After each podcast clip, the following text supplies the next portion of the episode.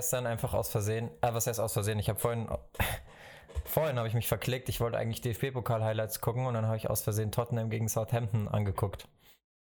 Und dachte mir so, und dachte mir so, ah! so, weißt als Deutscher musst du ja deutschen Fußball gucken. Ist ja bekannt. Ist ja Pflicht. Ähm, genauso wie ich muss ja auch immer für die Deutschen sein, ganz wichtig. Ich folge dir gerade nicht. Wieso? Was, was verstehst du daran nicht? Weil die Aussage doch- keinen Sinn macht.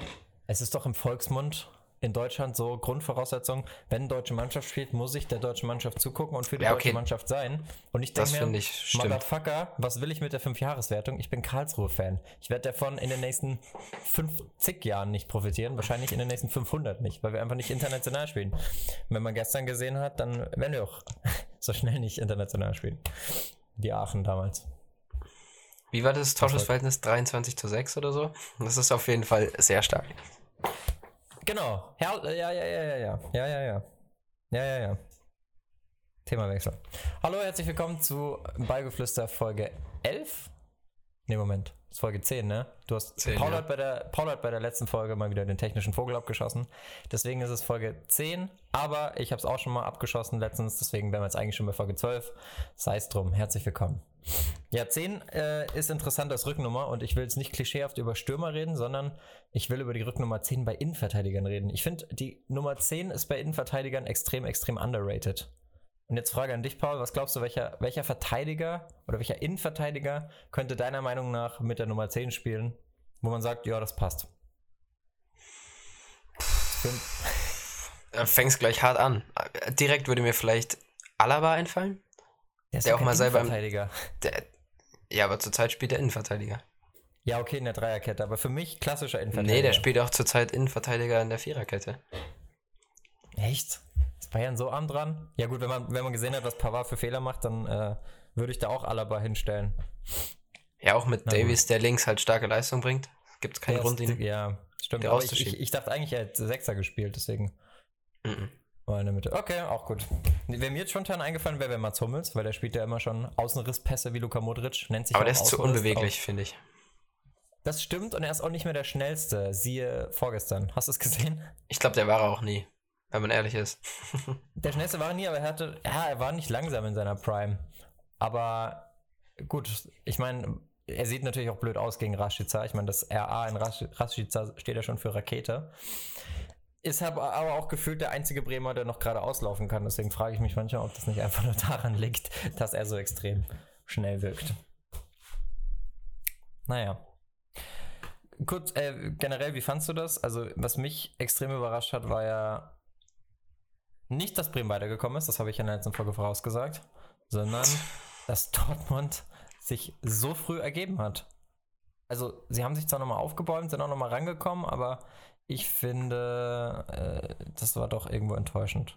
Ich musste gestern von einem Dortmund-Fan hören, der gesagt hat, er hat das Gefühl, Reus ist kein Spieler für Titel. Okay. Was sagst du dazu? Ich muss sagen, irgendwo hat er schon recht. Mit, äh, Gerade mit der Mentalitätssache und so. Dortmund hatte ja wirklich. äh, Die Ja. haben ja recht schlecht gespielt in der ersten Halbzeit. Und erst dann, als die Power mit Haaland kam und dann. Gut, dann hatten sie auch ein bisschen Momentum. Erst da wurde es dann richtig besser.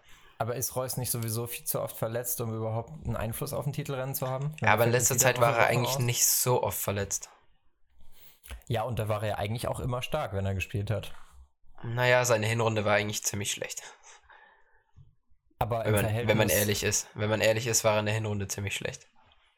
Und jetzt auch in der Ich Rückrunde meinte er, weil ich habe ihm das gleiche gesagt und mein Kumpel meinte, ja, der Reus hat jetzt zwar die Tore gemacht, aber das waren halt auch teilweise Elfmeter oder so und eigentlich hat Ja. er relativ schlecht gespielt. Und Sancho und Haaland waren da, oder Guerrero waren da deutlich besser. Hm. Ich finde, es ist auch, ja, ich glaube, es können nie alle Offensivspieler in einer Mannschaft glänzen. Ist halt die Frage, also ich tue mir immer schwer, von außen zu beurteilen, wie wichtig die Laufwege sind, die er reißt. Weil ich kenn, kennst du ja auch, wenn du selber spielst, du hast manchmal die krassesten Laufwege, die einfach die Lücken für die anderen reißen, damit die glänzen können. So ähnlich wie ein Busquets einfach hinten aufräumt, damit die anderen vor ihm glänzen können. Deswegen, ich glaube schon, dass ein Marco Reus wichtig ist für Dortmund. Aber es stimmt schon, dass er Phasen hatte, in denen er schon mehr geglänzt hat, ja. Und ich finde das Meckern so lächerlich. Der ist ja auch immer ganz vorne mit dabei, bei dieser Mimimi-Fraktion. Das hat, glaube ich, auch, hast du ähm, Sportschau-Livestream gesehen auf Mhm. YouTube. Ich Ja. auch nicht, aber ich habe die Highlights geguckt. Wie immer. Story of my life. Und äh, da war Manu Thiele. Den, äh, und der hat gesagt, also der ist ja auch YouTuber und der hat gesagt, dass das, also ich habe irgendwas im Kopf von wegen, das, was Reus da gemacht hat, ist eines Kapitäns nicht würdig, gib ihm gelb und weg, weil der halt auch wirklich den Schiri bedrängt hat. Was ein anderes spannendes Thema ist, weil ich habe gestern auch noch in einer Lernstagnationsphase die Doku von Aitekin geguckt, aber darüber reden wir später. Ja, das mit der gelben Karte wegen Meckern ist ja, oder allgemein die gelben Karten jetzt im Pokal und auch roten Karten waren alle ein bisschen fragwürdig. Ja. Man sollte halt. Ah, du, du, du spielst jetzt auch ein bisschen auf Moisander und äh, Rainer an, ne? Und Wagner, Und Wagner, okay. Ja, gut, das war ja sowieso irgendwie strange, diese rote Karte. Also ich weiß Ich nicht, ob ihm da irgendjemand, ob da irgendjemand dem Schiri gesteckt hat, dass er ihn gekniffen hat, aber das sieht ja wirklich so aus, als würde ihm nur aushelfen. Ich finde, Das Wagner off- übertreibt ein bisschen mit dem, mit als er die Hände so wegmacht, so theatralisch, aber das ist halt keine rote. Dann gib ihm halt gelb und gut ist, wenn du denkst, das offizielle Statement dazu ist mittlerweile, dass er rot bekommen hat wegen Spielverzögerung. Was? Ja. Und DFB, bei Are Rainer, you fucking good? und das Zitat bei, oder das offizielle Statement bei Rainer ist, dass er, Rainer macht die Schwalbe und meckert dann, dafür kriegt er gelb und der Schiri unterbricht das Spiel und deswegen kriegt Moisander zwar gelb, Da aber es gibt keine Elfmeter mehr, weil das Spiel schon unterbrochen ist, als Moisander ihn angeht. konform. Also mit der Aktion bin ich 100% konform. Das hätte ich 100% genauso gemacht von außen. Als ich es gesehen Ja, habe, dachte ich mir, ja, ja, ja, ist gut. find- beiden gelb, ich- passt. Finde ich auch, aber ja, also da das Statement ist okay, aber bei Wagner finde ich es halt wegen Spielverzögerung rot in der 110. Minute. What the f Ja, aber es waren schon geile Spiele. Also ja, das schon. das ja. Tor von Rainer, also das kannst du dir ja nicht anders wünschen beim Debüt. Der hat nicht nur, dass der komplett in den Knick geht, der hat ja auch noch vorher einfach drei Spiele ausgetanzt. Das ist schon, also das hat mich sehr an Julian Draxler erinnert, dem sein Tor nicht, nicht mal ganz so schön war, aber ähnlich schön gegen, gegen Nürnberg im Pokal bei seiner Premiere. Das Aber hat, da bin ich nämlich drauf gestoßen und da ist mir erstmal aufgefallen, wie schlecht eigentlich mein Gedächtnis ist. Und zwar, kurze Story dazu. Äh, Ich, ich habe gelesen, Rainer oder Rainer ist der jüngste Torschütze im DFB-Pokal jetzt mit, ich glaube, 17 Jahren und 82 Tagen, wenn mich nicht alles täuscht. Und vorher war es meiner Meinung nach Draxler, was auch sein kann. Ich dachte aber, Draxler wäre 16 gewesen, war er aber nicht, denn er war bei seinem Bundesliga-Debüt schon 17 Jahre und 100 irgendwas Tage. Und da war ich so geschockt, weil ich dachte, erstens, dass Draxler sein Debüt gegen Nürnberg gebracht hat im Pokal. Dabei war das wahrscheinlich nur sein Pokaldebüt. Und zweitens, ich war auch fest davon überzeugt, dass das im Finale war und nicht im Viertelfinale. Im Finale Traurig. gegen Nürnberg? Ja, ja, ja, weil, weil ich, ich habe das, glaube ich, ein bisschen vermischt mit 2007. Da war nämlich das DFB-Pokalfinale Nürnberg gegen Schalke und da hat aber, glaube ich, sogar Nürnberg gewonnen mit einem krassen Distanztor. Und das Ja. war definitiv vor Draxlers Zeit. Sei es Ja. drum. Knapp. Noch ein Satz zu, zu dem Spiel, das ich aus Versehen geguckt habe, zu Tottenham Southampton. Da gab es einen Elfmeter. Also Tottenham ist unverdient weitergekommen, sagt selbst Mourinho. Und ich glaube, ich habe das erste Mal in meinem Leben Jungmin Son einen Elfmeter schießen sehen. Und kennst du dem seine Elfmeter-Technik? Mhm. Hab die Highlights nicht gesehen. Das war ein bisschen komisch. Also das ist so eine Mischung aus Neymar und na, nicht Ronaldo, weil dafür verzögert er nicht genug. Sagen wir einfach, es ist Neymar, aber statt dass er so komisch äh, seitlich hüpft, äh, macht er einfach seitlich zwei Sidesteps und schießt dann. Also er macht zwei Sidesteps, wie wenn du diese Übung machst, stellt sich dann gerade zum Ball und schie- also sah meiner Meinung nach ein bisschen komisch aus. Könnt ihr euch ja mal reinziehen. Ja, aber zurück zum DFB-Pokal. Was ich da ganz witzig fand, ich weiß gar nicht, ob es beim DFB-Pokal war oder schon am Bundesliga-Wochenende. Hast du das mit Christoph Daum gesehen? Nee. der, Im ICE. Der, der, der Christoph Daum dachte ich, komm, gönne ich mir mal einen ruhigen ICE, wahrscheinlich auch erste Klasse, an der Farbe der Polster. Und nehme ich den letzten Zug so ganz unauffällig. Und dann kursiert ein Video auf Twitter, das können wir auch gerne hier mal einblenden, wo Christoph Daum einfach komplett umringt ist von, von Frankfurt-Fans, weil er hat den Frankfurt-Zug erwischt. Und die Frankfurt-Fans stehen halt komplett um ihn rum. Er sitzt da betröppelt auf seinem Platz und wird besungen mit dem Lied Christoph Daum nimmt wieder Coca. Nee, andersrum. Ich weiß nicht, wie der Text geht. Ist auch egal. Auf jeden Fall auf seine Kokain-Affäre angesprochen und so, dass er in Frankfurt Coca kauft. So. Ah, Christoph Daum ist wieder da und in Frankfurt kauft er Coca. Oder irgendwie so und halt voll in sein Gesicht aus 0,2 Zentimetern, was halt schon so übelst unangenehm aussieht. Du weißt ja auch, wie Fußballfans riechen und Ja. da dachte ich mir, armer Kerl. Hat das aber, glaube ich, relativ cool gemacht. Klar, war ein bisschen angespannt, aber ist man halt auch in der Situation. Christoph Daum, muss ich sagen, war ein bisschen vor meiner Zeit, deswegen habe ich da nicht so viel mitbekommen, aber Ich muss zugeben, Ja, ich habe das weiß, mit, der, mit der mit der Kokainaffäre habe ich auch nicht aus erster Hand erlebt, obwohl ich glaube ich schon im Alter gewesen wäre, um das zu erkennen. Ich wusste glaube ich zu der Zeit einfach noch nicht, was Kokain ist. War das nicht 2004? Da ging es ja darum, dass er Nationaltrainer hätte werden sollen und dann kam Uli Hoeneß, die alte Spaßbremse und hat gesagt, nee, der Koks, der kann nicht Nationaltrainer werden. Und dann gab es diese Riesenaffäre und das eigentlich Lächerliche bei dieser ganzen Aktion, das ist auch das Einzige, was ich Christoph Daum vorwerfe, ist, also neben der Tatsache natürlich, dass er Diego Maradonasche Züge hier bewiesen hat, äh, ist, dass er eine Pressekonferenz gemacht hat und auf der sagt, dass er zu 100% von seiner Unschuld überzeugt ist und dem DFB alle notwendigen Proben gegeben hat und da kam dann halt raus, ja, schuldig. Also da Ja. frage ich mich, da frage ich mich, warum macht man sowas? Das ist ja wie wenn, wenn die Radfahrer sagen, ja, wir haben jetzt nicht geguckt. Oder wir haben kein Doping genommen und dann kommt's raus. Oder jetzt bei Russland. Russland darf jetzt nicht bei der WM in Katar teilnehmen. Ist ja, Ja, vielleicht auch gesehen. Musst halt so überzeugend lügen, dass der andere gar nicht mehr testen möchte. Ah ja. Ja, ich glaube, die Zeiten sind vorbei. Das hat vielleicht in den 30ern mal funktioniert. Aber heutzutage wird ja jeder getestet, der aus Versehen mal in die Kabine stolpert. Da wirst du ja wahrscheinlich als Fotograf schon fast getestet. Naja. Ja, auf jeden Fall haben die Frankfurt-Fans da Halligalli gemacht und das hat mir einen anderen Gedankenanschluss gegeben. Ich, ich wohne ja aktuell in Frankfurt und wie du weißt, bin ich auch aktuell auf Wohnungssuche und merkte erstmal, wie, wie krass hässlich und teuer diese Stadt eigentlich ist. Und ähm, Frankfurt ist, finde ich, als Stadt generell so trist, dass es einfach total verständlich ist, dass hier komplett Halligalli ist, wenn die SGE mal was gewinnt. Also, die sind jetzt echt wieder auf dem aufsteigenden Ast. Die haben Leipzig jetzt zweimal besiegt. Und allein die Vorsaison, was hier los war, das ist eine Euphorie, das kannst du dir nicht vorstellen. Das Jahr davor noch krasser beim, beim DFB-Pokal, das war ja wirklich historisch. Da, war, da stand ich auch hier zwei Brücken weiter bei mir und habe den äh, quasi zugewunken, den, den äh, Kevin Princes, also den Boatengs und den Rebitches dieser Welt. Und da habe ich jetzt generell so eine Faustformel für Deutschland entwickelt, weil ich meine, Frankfurt hat krasse Fans. Und meine These ist folgende. Je hässlicher die Stadt oder je hässlicher die Städte, desto enthusiastischer sind am Ende die Fanlager. Ich meine, Dortmund, Schalke, also Gelsenkirchen, krasse Fanbasis, krass hässliche Städte. Und da habe ich mich gefragt, ist das international auch so? Oder Gegenbeispiel für Deutschland, Heidelberg, schönste Stadt Deutschlands, hat nicht mal einen Fußballverein. Also glaube ich. Ja, die haben bestimmt Das- einen Fußballverein, aber, Ja, aber Heidelberg ist so eine Stadt, das kannst du mal verwenden, wenn du auf einer Party bist und irgendwie mit jemandem redest, der keine Ahnung von Fußball hat und dann sagst du, ja, ich spiele in der Bundesliga bei Heidelberg. Ah, cool. ja, So, weißt du?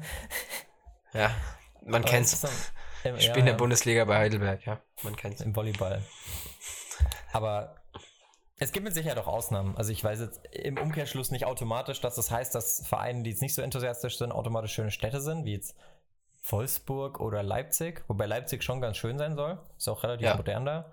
Aber Ja. ich glaube, auch international passt diese, ohne jetzt irgendwie die einzelnen Leute zu verurteilen, passt dieses, dieses Grundsatz, also auch wenn du jetzt mal die Länder anguckst, je elender es den Leuten geht, desto eher finden sie Zuflucht im, Fuß, Zuflucht im Fußball, desto enthusiastischer sind sie bei der Sache und desto eher ist der Fußball auch das ganze Leben, weil es halt auch eine geile Ablenkung vom Rest ist. So, natürlich kann es auch geil sein, wenn du jetzt, wenn es dir gut geht. Also ich meine, wir, wir beschäftigen uns ja auch von oben bis unten mit Fußball und uns geht es jetzt hoffentlich, also meiner Meinung nach nicht so schlecht. Wir sind da schon recht privilegiert, gerade in Deutschland. Aber äh, vielleicht hast du dann noch einen Insight aus Mexiko. Ich meine, das ist ja wirklich ein Land, wo du kaum Leute findest, die alle Zähne haben. Die sind ja schon krass Fußball begeistert, oder? Ja, aber da kommen wir ein bisschen auf das zurück, was wir letztens hatten, dass Fußball eher ein bisschen was für die, auch für die untere Gesellschaft ist. Also Ja. zum Beispiel jetzt nicht direkt auf Mexiko, sondern zum Beispiel, wenn du den Pott anschaust, da ist es halt so, das sieht auch mehr oder weniger nur so hässlich aus, weil halt die ganzen Fabriken und das alles grau ist, Ja. sind. Ja. Äh, und Witzig ist, um wir sagen das, aber beide wahrscheinlich noch nie in Gelsenkirchen. Also Ah, doch, einmal ich war, Dortmund, ich war schon da. Ich war noch nie in Gelsenkirchen. Gut, du bist Schalke-Fan. Warst du im Stadion? Nee, das noch nicht. Ähm, Was macht man in Und- Gelsenkirchen, wenn man nicht ins Stadion geht? ja, ich war halt, ja wohl nicht, oder? ja, ich war halt in der Nähe vom Stadion, aber nicht drin, weil kein Spiel war. Okay. Und um jetzt auf Mexiko zu beziehen, da ist es halt so, dass wirklich alle, die ein bisschen ärmer sind, sind halt alles Fußballfans, aber das sind keine Fußballfans, die ins Stadion gehen würden. Also, Mhm. weißt du, was ich meine? So, Du meinst, die haben dann auch eher so eine Pubkultur wie jetzt in England? Mm, nicht mal Pub, denke ich, eher so eine Favela-Kultur wie in Brasilien. Favela-Kultur. Also, wie kann man sich das vorstellen? Hat da einer von denen einen Schwarz-Weiß-Fernseher, den stellt er irgendwie in die Mitte auf den Platz und da wird. Nein, also so ganz schlimm ist es ja dann doch nicht. Das ist schon. Nee, nicht schwarz-weiß, schon einen normalen. Fernseher und Ja, der steht dann ich halt irgendwo. Nicht, ich glaube auch schon, dass da mehr als einer einen Fernseher hat. Ist, ja, klar, aber man trifft sich halt, so, man, man trifft sich aber Man trotzdem. trifft sich halt, ja. Aber man, dann trifft man sich auch nicht auf öffentlichen Plätzen, sondern eher in den Wohnzimmern, ne? Bei den Leuten. Ja, genau. Das das, ja. was man immer in diesen, genau wie du es gesagt hast, wie in Brasilien, das siehst du, das siehst du in diesen ganzen WM-Dokus von der WM 2014 ganz gut, glaube ich. Wie die Leute da in den unterschiedlichen Kulturen eben die EM, äh, die WM in dem Fall zelebrieren. Ja. EM wird eh schwierig in Brasilien. Und da einfach, dass dort so ist, dass du das halt im Kreise der großen Familie anschaust und auch irgendwie den Fernseher anschreist und deine Kreise drehst, wenn was passiert. Aber gut, das da haben wir Deutschen ja eh einen Stock im Arsch. Da finde ich es schon ganz cool, dass bei uns das Public Viewing so ein bisschen Einzug gehalten hat. Das ist ja, das, da wirst du jetzt auch zu jung für sein, ich theoretisch auch, aber ich glaube, das ist wirklich so ein Phänomen, dass es 2006, wirklich- glaube Dass ich. es erst so richtig 2006 gegeben hat, genau. Durch die eigene WM. Was eigentlich richtig geil ist, weil seitdem ist ja in Berlin alle zwei Jahre die Hölle los. Und ich habe Ja. auch die meisten Spiele public geguckt. Wir hatten die bei uns nicht mal im Vereinsheim damals im Verein, äh, in unserem Fußballverein, sondern wir haben so eine Halle gehabt im Dorf. Und unser Fußballverein hat das halt organisiert. Und das war halt richtig geil, weil in der Halle war richtig, richtig gute Stimmung und Aber ich habe das, ich hab das Gefühl, dass Das Public cool. Viewing ist ein bisschen sowas, äh, dass auch Leute, die eigentlich keine Interesse am Fußball haben, gehen dorthin und sagen dann, ich war dort, weil das halt irgendwie cool ist. der Aber Eventcharakter halt. Dieses ja, Erleben. genau, genau, Ich, genau. ich frage mich eh, also von Fußballfans wird das ja immer so ein bisschen belächelt, so ja, komm. Aber auf der anderen Seite, wenn irgendwo ein cooles Konzert ist oder so, und da bin ich jetzt Eventi und gehe da hin und fahre da auch nicht auf jedes Auswärtsspiel, also ich fahre jetzt nicht zehnmal das gleiche Konzert angucken, bin ich da dann auch Eventi oder warum ist es da okay und beim Fußball nicht? Und warum, ach, ich weiß auch nicht. Aber ich denke, so ein Künstler will halt ein Event sein und der Fußball soll es eigentlich nicht sein. Aber ja, Was soll der Fußball nicht sein? ein Event in dem Sinne. Eine Show. Ja, aber der Fußball ist auch ein Event, machen wir uns nichts vor. Was Ja, glaubst du denn? natürlich. Was Mittlerweile glaubst du, wie schon, ja. viele, ich glaube, das ist wirklich erschreckend. Nicht nur A, das sage ich jetzt wirklich auch aus der Sicht des Fußballs. Also, ich bin ja eigentlich eher Vertreter der Meinung, oder ich bin Vertreter der Meinung, dass jeder Fußball genießen sollte und darf, so wie es soll. Aber es regt mich auch ein bisschen auf, dass bei den Champions League-Finals und bei den WM-Finals wahrscheinlich auch nur Leute im Stadion sind, zu einem Großteil, die halt eingeladen wurden von irgendwelchen Sponsoren, die halt da eine Loge haben oder so und die eigentlich gar nichts mit Fußball im Hut haben und sich dann denken, oh geil, es gibt was zu essen und es ist gerade eh ein bisschen kalt, ich bleibe einfach mal noch 20 Minuten länger äh, drin und isst da, ess da noch was und guck gar nicht auf den Bildschirm, unterhalte mich lieber nett mit irgendwelchen Business-Partnern. Wohingegen andere Leute einfach für so eine 1000 Euro Karte töten würden. Und das ist halt schon ein bisschen schade. Ja, Aber- auf jeden Fall. Gut, ist wahrscheinlich auch überall so. Ja. Also da muss ich sagen, ich war jetzt in letzter Zeit bei Eishockey und Basketballspielen und da ist das ein an- anderes Level noch. Da ist die Gruppe kleiner, aber der Anteil an Leuten, die nur zum Event dort sind, ist höher. Also weil auch in, dadurch, dass das Spiel dort öfter unterbrochen wird, werden die Pausen mit Events gefüllt. Auch ja der Super Bowl, der vor ein paar Tagen Super war. Bowl zum Beispiel, klar, bestes Ist ja Beispiel. exakt, exakt das gleiche und Ja. das ist halt in anderen Sportarten so. Im Fußball tun wir uns ein bisschen schwer, uns damit anzufreunden. Ja. Und das hat, glaube ich, eben auch damit zu tun, dass die Ident- Identifikation so hoch ist. Also das ist halt Fluch und Segen zugleich. Ich erinnere mich an Helene Fischer beim Pokalfinale damals mit Oh, Frankfurt. Das war ja eine Riesenszene, die da gemacht wurde. Mm, Das wurde aber auch in den Medien wieder ausgeschlachtet. Halleluja. Das stimmt natürlich. Ja, weil danach Was war Sommerloch. ausgeschlachtet wurde in den letzten Tagen oder in den letzten Monaten sogar, ist ja die Form von Thomas Müller. Die war ja abgrundtief schlecht. Und jetzt ist aber gut, oder? Seit Seit Flick da ist. seit Flick da ist, stimmt, seit Flick da ist, der war ja vorher gefühlt aussortiert bei Kovac und seit Flick da ist, geht's richtig ab. Kovac hat ihn ja wirklich eine Notlösung genannt. Er hat ja wirklich traurig. gesagt, wenn wir Personalprobleme haben, dann setzen wir auf ihn. Toll. Ich hoffe, Jogi Löw denkt genauso. Ja, da, hat er jetzt auch gesagt über Hummels und Müller. Hat Ich gesagt? weiß, dass wenn wir Probleme haben, können wir uns auf die beiden verlassen. Das weiß er. Ja, aber sei mir nicht böse, aber wenn Thomas Müller der beste Vorbereiter der Bundesliga-Saison wird am Ende, dann solltest du ihn mitnehmen, egal ob du Probleme hast oder nicht. Ich denke, Yogi spielt da ein bisschen auf Zeit, weil er bricht sich keine Zacke aus der Krone, wenn er das erst im Sommer sagt, dass sie mit dürfen. Ja. Aber Und- wenn er sie dann wieder nicht mitlässt, dann wäre es halt, also dann, dann bin sogar ich geneigt zu sagen, dass er seinen Stuhl Also, verlieren sollte. Aber wenn er jetzt schon sagt, dass die Chance für sie wieder da ist und dann spielen sie jetzt nur noch dann, Kacke, Ja, das, das verstehe ich schon. Das macht da, dann macht er ein. Drama, Drama um nichts. Er spielt einfach auf Zeit, denke ich. Das, das, das ist auch die richtige Herangehensweise, finde ich. Was ich absolut scheiße finde, also da kann man die Medien jetzt nicht komplett rausnehmen, aber was ich richtig kacke finde, weil einfach die Glaubwürdigkeit der einzelnen Akteure drunter leidet. Es ist ja mittlerweile so, wenn du ein Interview hörst von einem Funktionär nach dem Spiel beim Fußball, dann weißt du, okay, 50% ist Bullshit oder noch schlimmer, du weißt einfach gar nicht mehr, was du glauben sollst. Und so ein Paradebeispiel dafür ist äh, hier unser, unsere, unser Kronleuchter in Karlsruhe, der, der Oliver Kreuzer, unser Sportdirektor. Sagt nach dem Spiel, was glaube ich in Stuttgart auch schon mal so passiert ist, also nicht mit Kreuzer natürlich, aber mit Reschke. Sagt nach dem Spiel, ja, ja, äh, der Alois, also Alois Schwarz, der jetzt gefeuert wurde beim KSC, der hat eine, eine, eine Garant garantiert das nicht genannt, aber wir bauen weiter auf ihn und der Trainer hat das vollste Vertrauen. Dann ist er ein paar Stunden später nach Hause gefahren, nach München.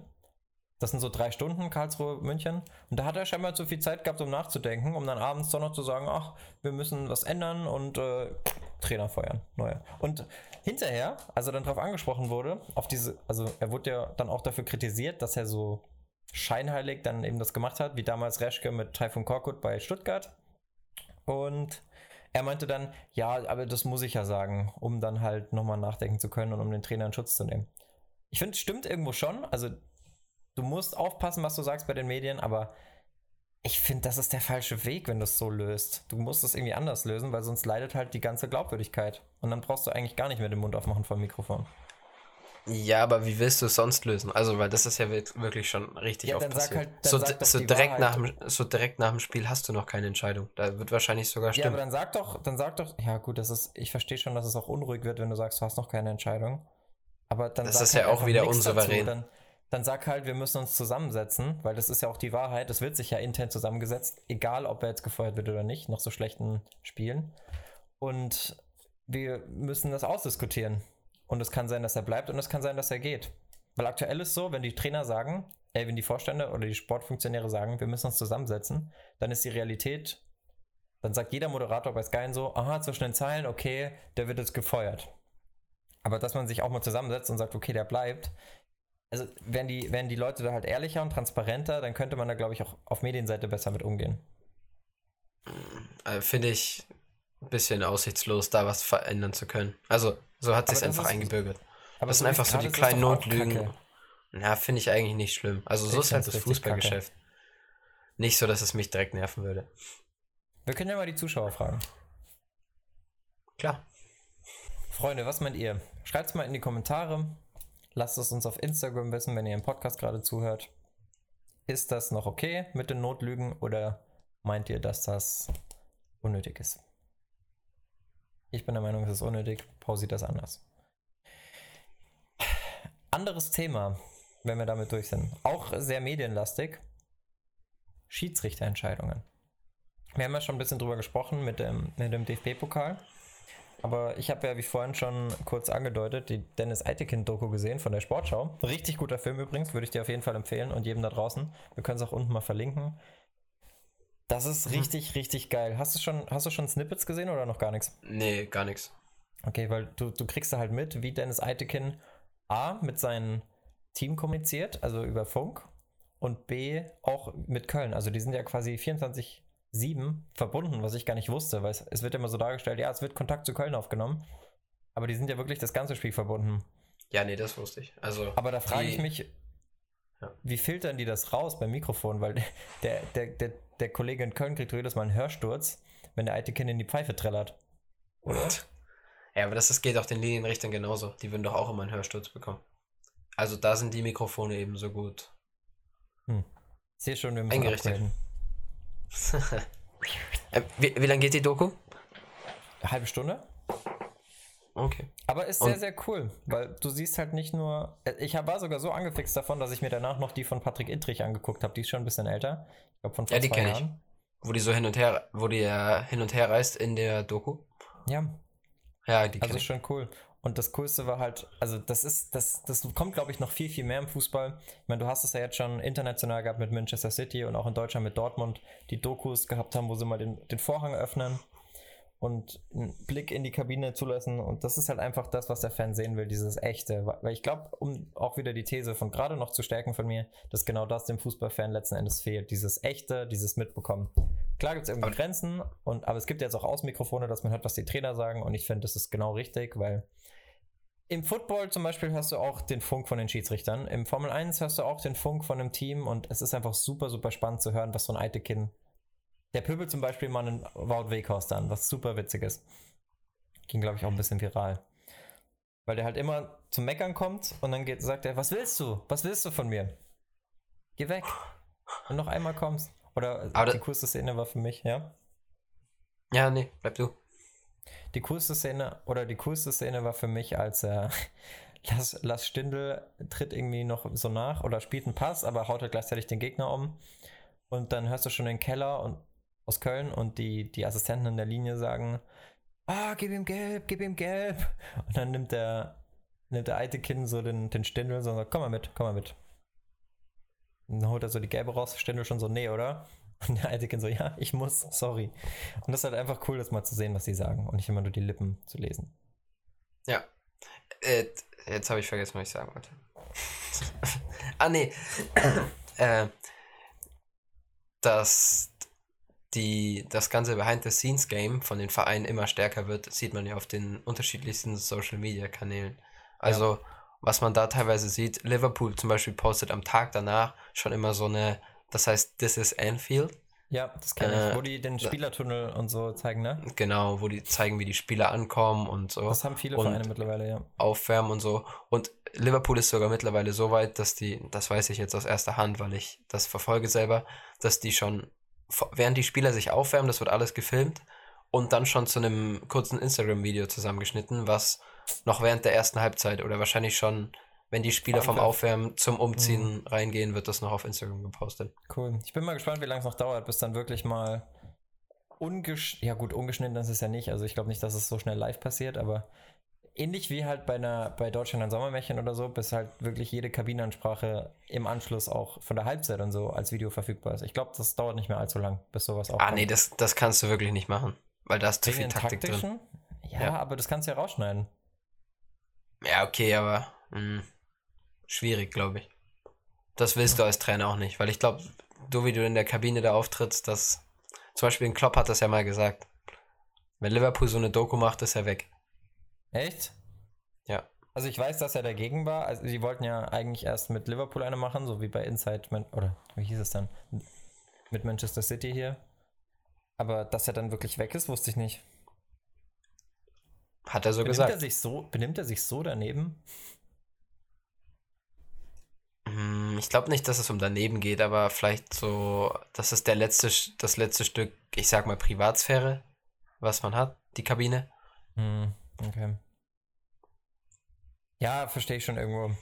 Es ist halt, es ist halt, ja, immer Interessen abwägen. Ich meine, unser Ziel hier mit dem Podcast wird ja auch irgendwann hoffentlich sein, dass wir noch ein paar, paar Insider-Infos bekommen von irgendwelchen Leuten. Das muss ja auch gar nichts sein, was jetzt dem Verein schadet. Im Gegenteil, das sollte sogar was sein, was nicht dem Verein schadet. Aber es gibt ja trotzdem genug interessante Sachen, finde ich, die man den Fans noch präsentieren kann, ohne dass gleich die Welt zusammenbricht. Weißt du's? Wir glauben es, ja. Okay, ja, das, also, sagen wir es mal so, wenn, wenn du jetzt niemanden umbringst oder so, dann hat es ja eigentlich nur Vorteile, sowas zu zeigen. Jetzt muss man natürlich auch fairerweise sagen, dass viele, Fa äh, viele Fans, wollte ich schon sagen, dass viele Fußballer auch wirklich Vollassis sind. Und äh, ja, man da als Verein natürlich auch deutlich schlecht dasteht, wenn man sieht, was man da so beschäftigt. Ich meine, Barca hat auch schon einen krassen Image-Schaden erlitten, dadurch, dass sie verschiedene undisziplinierte Spieler in den Reihen haben. Ich sag mal Usman Dembele, Luis Suarez und so weiter. Also Suarez geht mittlerweile, aber beim Transfer selbst war das auch nicht wirklich gern gesehen.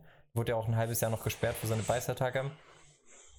Und ich, ja, ich, ich, du weißt, ich werde ja morgen oder jetzt heute, wenn diese Folge rauskommt, ja auch 25 und denke da so langsam an, an, an, an die jetzt nicht an die Karriereleiter, aber wo ich gerne gewesen wäre mit 25 und wo ich heute bin. Also hm. So auf dem Papier, wenn du mit 19, ich weiß, du bist jetzt 18, das heißt, du kommst noch in diese Phase, wenn du dich mit 19 quasi hinstellst, ich wusste jetzt, dass ich nie mit 25 Premier League Torschützenkönig sein werde, aber dass ich hier sitze und mit dir einen Podcast mache, also irgendwo hier zwischendrin wäre bestimmt auch noch ein Platz frei gewesen. Aber nee, ist ich, eigentlich noch besser als Premier League Torschützenkönig, oder? das hoffe ich, dass das irgendwann mal so aussieht. Aber aktuell muss ich sagen, ich würde Premier League Torschützenkönig vorziehen. Aber worauf ich hinaus will, ist folgendes. Und zwar, wir haben ja, wenn man mal so drüber nachdenkt, eigentlich ein ganz, ganz, ganz, ganz ekliges Klassensystem. Denn als Profi, das war wirklich so ein Gedanke, den, den ich jetzt unzensiert teile, von dem ich auch weiß, dass er nicht bei allen gut ankommt. Aber ich glaube, als Profifußballer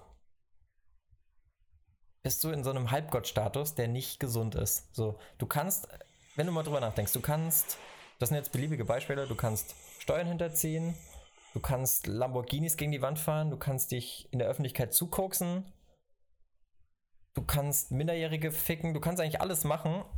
Du kannst wahrscheinlich sogar Pinguinbabys anzünden und die, die Fans jubeln dir am nächsten Tag noch zu. Jetzt nicht alle, also es gibt schon auch immer wieder Gegenwind. Gerade auch auf Social Media wird ja immer in den ganzen Talkshows plattgetreten, wie viel Gegenwind man da bekommt. Aber im Wesentlichen, solange du nicht wirklich jemanden umbringst, kannst du eigentlich machen, was du willst und die Leute jubeln dir trotzdem noch zu. Und das ist, glaube ich, schon irgendwo gefährlich. Naja, also ganz so krass, wie du es beschrieben hast, finde ich es nicht. Aber ich sehe, also, also zum Beispiel, was hat ein Ribery da mit seinem Goldsteak da und dem ganzen, den, Be den Beleidigungen danach? Aber Warum ist das jetzt was anderes? War nervig, also die Beleidigung danach kann er sich meiner Meinung nach sparen, aber das Goldsteak an sich war ja nicht verwerflich, genauso wenig verwerflich nee, bei das Goldsteak natürlich nicht, aber die Beleidigung das halt danach. Das ist halt Medienspiel. Ja, die Beleidigung nee, aber ist halt auch dumm. Die Bayern haben ihm halt auch Konsequenzen dann dafür gegeben. Also ich finde nicht, dass Klar, man da die kriegen dann Geldstrafen und so, aber ich meine, dem wird ja trotzdem, der wird ja trotzdem noch bejubelt für das, dass er dann, weißt du, jeder, ich, das bezieht sich jetzt nicht auf Ribéry, wobei es bekannt ist, dass ich ihn nicht mag, aber jeder Vollidiot kann sich gefühlt alles erlauben, solange er ein bisschen gegen den Ball treten kann. Und das ist doch irgendwo schon bedenklich. Aber schau dir mal an, also, wie, ich denke, ich denk, ein Robben steht immer ein Stück über Ribery, weil bei Ribery immer die Eskapaden dabei waren. Glaube ich gar nicht mal. Also bei den Fans glaube ich, dass Ribery beliebter ist. Gerade wenn du bedenkst, Robben hatte ja auch wirklich mal die Phase, wo er konsequent ausgepfiffen wurde. Und Ribery ist doch eher ein emotionaler Spieler, der dann auch besser bei den Fans ankommt, warum auch immer. Aber das musst du die Bayern-Fans fragen, warum sie ihn mögen. Genauso aber gibt es ja bei jedem Verein so ein Beispiel. Also nicht bei jedem, aber bei vielen. Bei einem Arturo Vidal frage ich mich genauso, wie man den noch mögen kann. Auch wenn der jetzt wahrscheinlich öffentlich nicht so viel Mist gebaut hat. Außer Ey, du kennst die, du kennst die Leute immer gar nicht. Ich finde es da nee, ein bisschen krass, eben. dann so zu verurteilen. Also, aber so, weil über Vidal zum Beispiel habe ich gehört und wenn man den sprechen hört, der sieht halt aus wie ein, was weiß ich, aber ich glaube dem schon auch, also in dem Fall glaube ich dem auch wirklich, dass er was im, im Kopf hat und auf dem Kasten. Aber ich glaube auch einfach, dass es traurige Realität ist, dass es zu viele Leute gibt, die machen können, was sie wollen und einfach so weit über allem anderen stehen. Überleg mal, ein Fußballprofi, was ist denn krasser, gerade jetzt in Deutschland, als ein Fußballprofi? Du kannst machen, was du willst. Merkel. Nee. Merkel kommt mit sowas nicht durch. Die wird einfach nicht wiedergewählt. Aber ein Fußballer, der kann der verdient mehr als Merkel. Der muss sich nicht so oft dafür rechtfertigen, was er macht. Der muss einfach nur, ja, einfach nur Fußball spielen, das ist das falsche Wort, weil es ist ein knochenharter Job. Aber ja, ich finde, wir leben da schon in einer sehr krassen Klassengesellschaft. Okay. Gut. Ich finde die These ein bisschen zu steil, aber anderes Thema. Meine, meine Steilthesen sind gefürchteter als meine Steilpässe. So viel dazu. Was auch kein das, Wunder ist bei deinen Steilpässen. Oh, ich muss sagen, meine Steilpässe sind ziemlich stark. Auf einem Amateurniveau. Aber auch wenn meine Steilpässe stärker wären, dürfte ich wahrscheinlich trotzdem keine Pinguin-Babys anzünden. Egal. Danke fürs Zuhören, danke fürs Zuschauen. Hat sehr viel Spaß gemacht. Könnt ihr auch kurz zu dem letzten kontroversen Thema nochmal sagen, was ihr davon haltet. Ähm, ein bisschen muss ich dir, glaube ich, sogar recht geben, Paul. Man darf da auch nicht zu hart sein und vor allem nicht verallgemeinern, weil das ist immer falsch. Also du hast überall schwarze Schafe, du hast doch überall super intelligente und integere Leute. Ich glaube einfach nur, dass der Fußball auch das Problem hat, beziehungsweise das ist ja Fluch und Segen zugleich, dass halt so viel Aufmerksamkeit darauf lastet, dass man es eher mitbekommt. Und da darf man um, sich, glaube ich, dann auch mal drüber aufregen und das vielleicht auch mal auf andere Bereiche projizieren. Also ich glaube zum Beispiel nicht, dass in den großen Bankenvorständen weniger minderjährige Prostituierte rangenommen werden als jetzt in der Bundesliga. Um abschließend dazu vielleicht Worte meiner Seite zu sagen, ähm, ich glaube, dass seitdem Social Media immer mehr ein Ding ist und die ganze Brand um den Spieler, dass sowas nachgelassen hat und weiter nachlassen wird. Und dass es deswegen gar nicht so krass ist. Ja, weil das schadet am Ende dann nur dir. Weil dem Verein schadet es natürlich nicht. Das aber ist eben das, was ich, das ist eben das, was ich gerade kritisiere. Ich finde, es schadet dem Spieler eben nicht. Also ich glaube, weder ein Benzema noch ein Valbuena noch ein ganz krasser Fall ist ja in der Türkei, ähm, wie heißt er? Ada Turan, der ja sogar äh, mit einer Knarre im Knar äh, aus dem Krankenhaus zu irgendwie jemanden geht, den er im Club verprügelt hat in der Türkei und ihm sagt, hier, es tut mir leid, was ich gemacht habe, wenn du willst, erschieß mich. So. Das sind krasse Dimensionen. Ja. so wie dazu. Peace out.